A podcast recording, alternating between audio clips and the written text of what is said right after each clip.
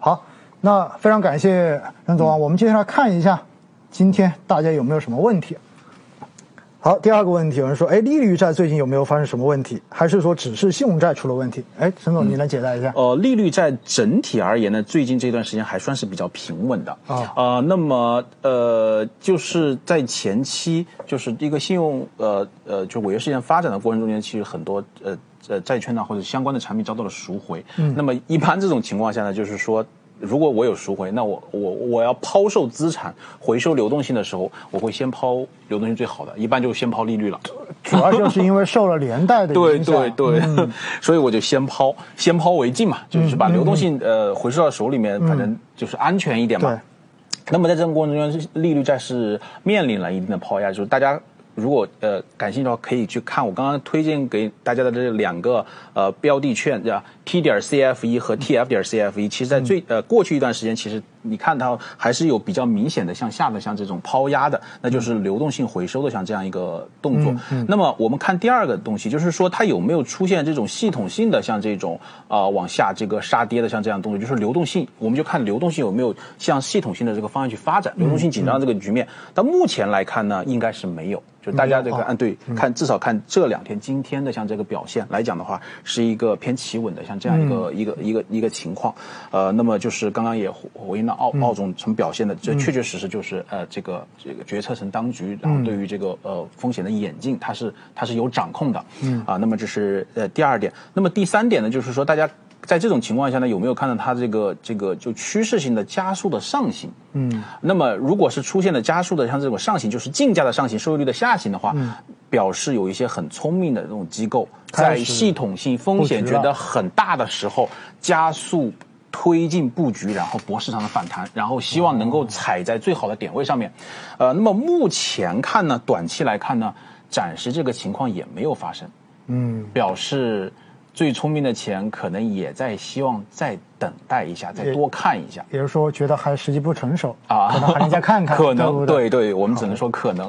明白明白，确实这种只能说可能哈，只能说可能哈。好，我们再看第三个哈，我们。小助手选过来题目：金融委发生之后，债市能稳下来吗？后续可能会有什么措施？其实这个我们刚才已经大大概讲过了，对吧？就是金融委这个发生之后，债市是必须要稳下来。这是说实话，不是说能不能稳下来，对不对？因为这是一个站在政治全局的角度出发的话，你必须得稳。对，你你如果不稳的话，那麻烦就大了，对不对？所以这个肯定是没有第二个答案的。那后续可能会有什么措施？您您这个能不能说一说？啊。呃，第一个可能像这种措施，就是说以后监管部门对于像这种呃划转资产的像这样的很多的这种行为的处罚力度，或者至少在官方名义上的这种处罚密度的这种声明会出来，会越来越多，让很多像这种想通过这种方式去规避债务压力的像这种发行人呢感受到压力。感受到其实说白了就是不允许你去做一些对有损投资者利益的事情。是的，是的，是的。就呃，对，因为我们都知道，就是在以前央行的这种呃，就是在当局的这种表述中间，就是怎么去化解或者降低这个宏观杠杆的时候，其实它一直都呃有大概不明示的有三种说法，就是可能可能呃，就是市场化的这个手段要解决一些，其实就是我们现在看到像这样的违约。但是在这个过程中间，可能呃监管。要强调的可能更多是透明，对，就是这个过程要要要透明，而不是说你哎觉得好像上面开了这个口子，然后我可以通过赶紧划转债务，然后这样这样的方式去对掏个空壳给你。对对对对 对，就是就监管部门其实他想做的事情是健康的，对，去杠杆，对做这个事情，对。所谓市场化，这种市场化的方式就是就是要透明，信息要对称，是吧？大家能够在了解到充分这个这个信息的时候，自己去做出。自己承担责任的，像这样的这种投资行为，或者是像这种，这是一个比较健康的像这样的方式。其实我我突然刚才陈总在讲这个问题的时候，我就突然想到一个很好玩的一个画面感。嗯。什么意思呢？就是好像现在我组织个比赛，嗯，然后说大家今天要拉练二十公里，对吧？然后一开始说大家只去跑步，嗯嗯，结果后来太阳太大了，跑到一半发现大家大部分跑不动了。然后说这样子嘛，如果你们跑不动的话，可以骑个自行车。嗯嗯。结果的话呢，一听到这个之后，有些家伙居然就骑个摩托车过来了。对吧？就是对对对，我允许你做这个事情，结果你就变本加厉，开始 超越这一个该做的事情了，对吧？那这个肯定是不允许的啊。所以您刚才一说，我脑袋里面突然就有这个画面感，你知道吗？好，所以所以的话呢，这是这一个问题。然后最后。我们看哈，因为时间问题，还有最后一个问题，说当前事件是不是破刚兑的开端？会不会给信用债市场带来持续的震荡？嗯，其实我觉得打破刚兑应该是资管新规出来之后就已经非常明确要去做的事情了。对，其实这个事情呢，我我们。呃，说打破刚柜的这种实际的行为，同时另外一个角度来讲呢，也可以说是债券投资者的像这种教育的像这种行为，其实很多年前就已经开始了。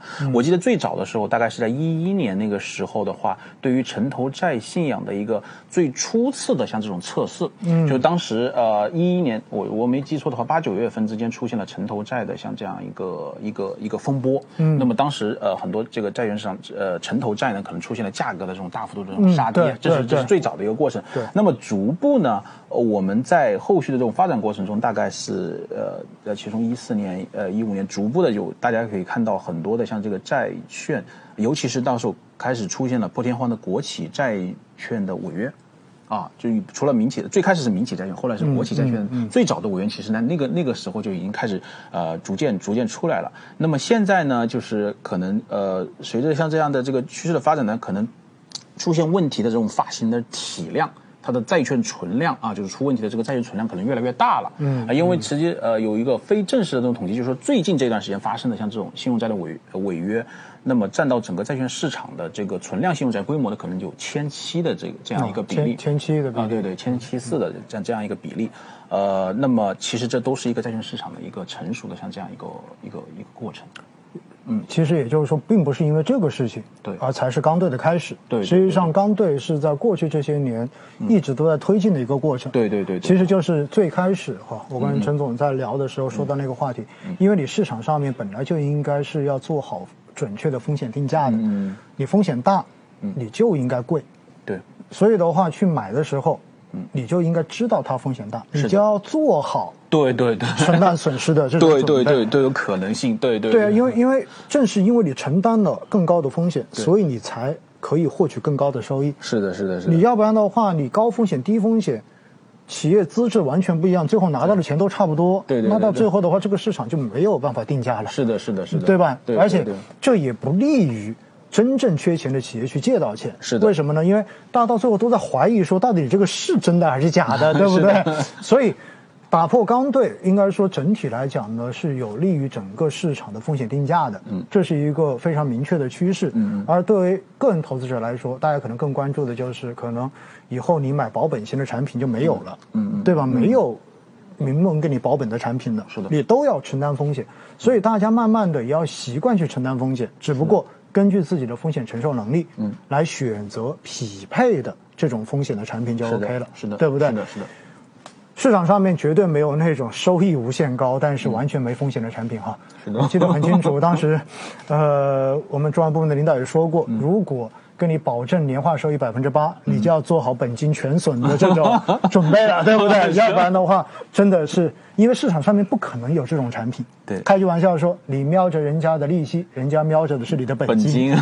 所以呢，公募基金应该说是一个非常透明这样子的投资品种，也是普惠型的投资品种。那中间出现相关的这种波动，随着市场，我觉得也实属正常。嗯，只不过呢。我们应该让自己变得更加专业一些，就是去了解背背后逻辑到底是什么。它是一个系统性的问题，嗯，还是某一些消息所引发的这一种影响的问题？是的，还是说真正的和本身就有这种本金全损的这种可能性的这种风险？是的。所以呢，我想今天我们通过一个多小时的直播，已经跟大家详细的。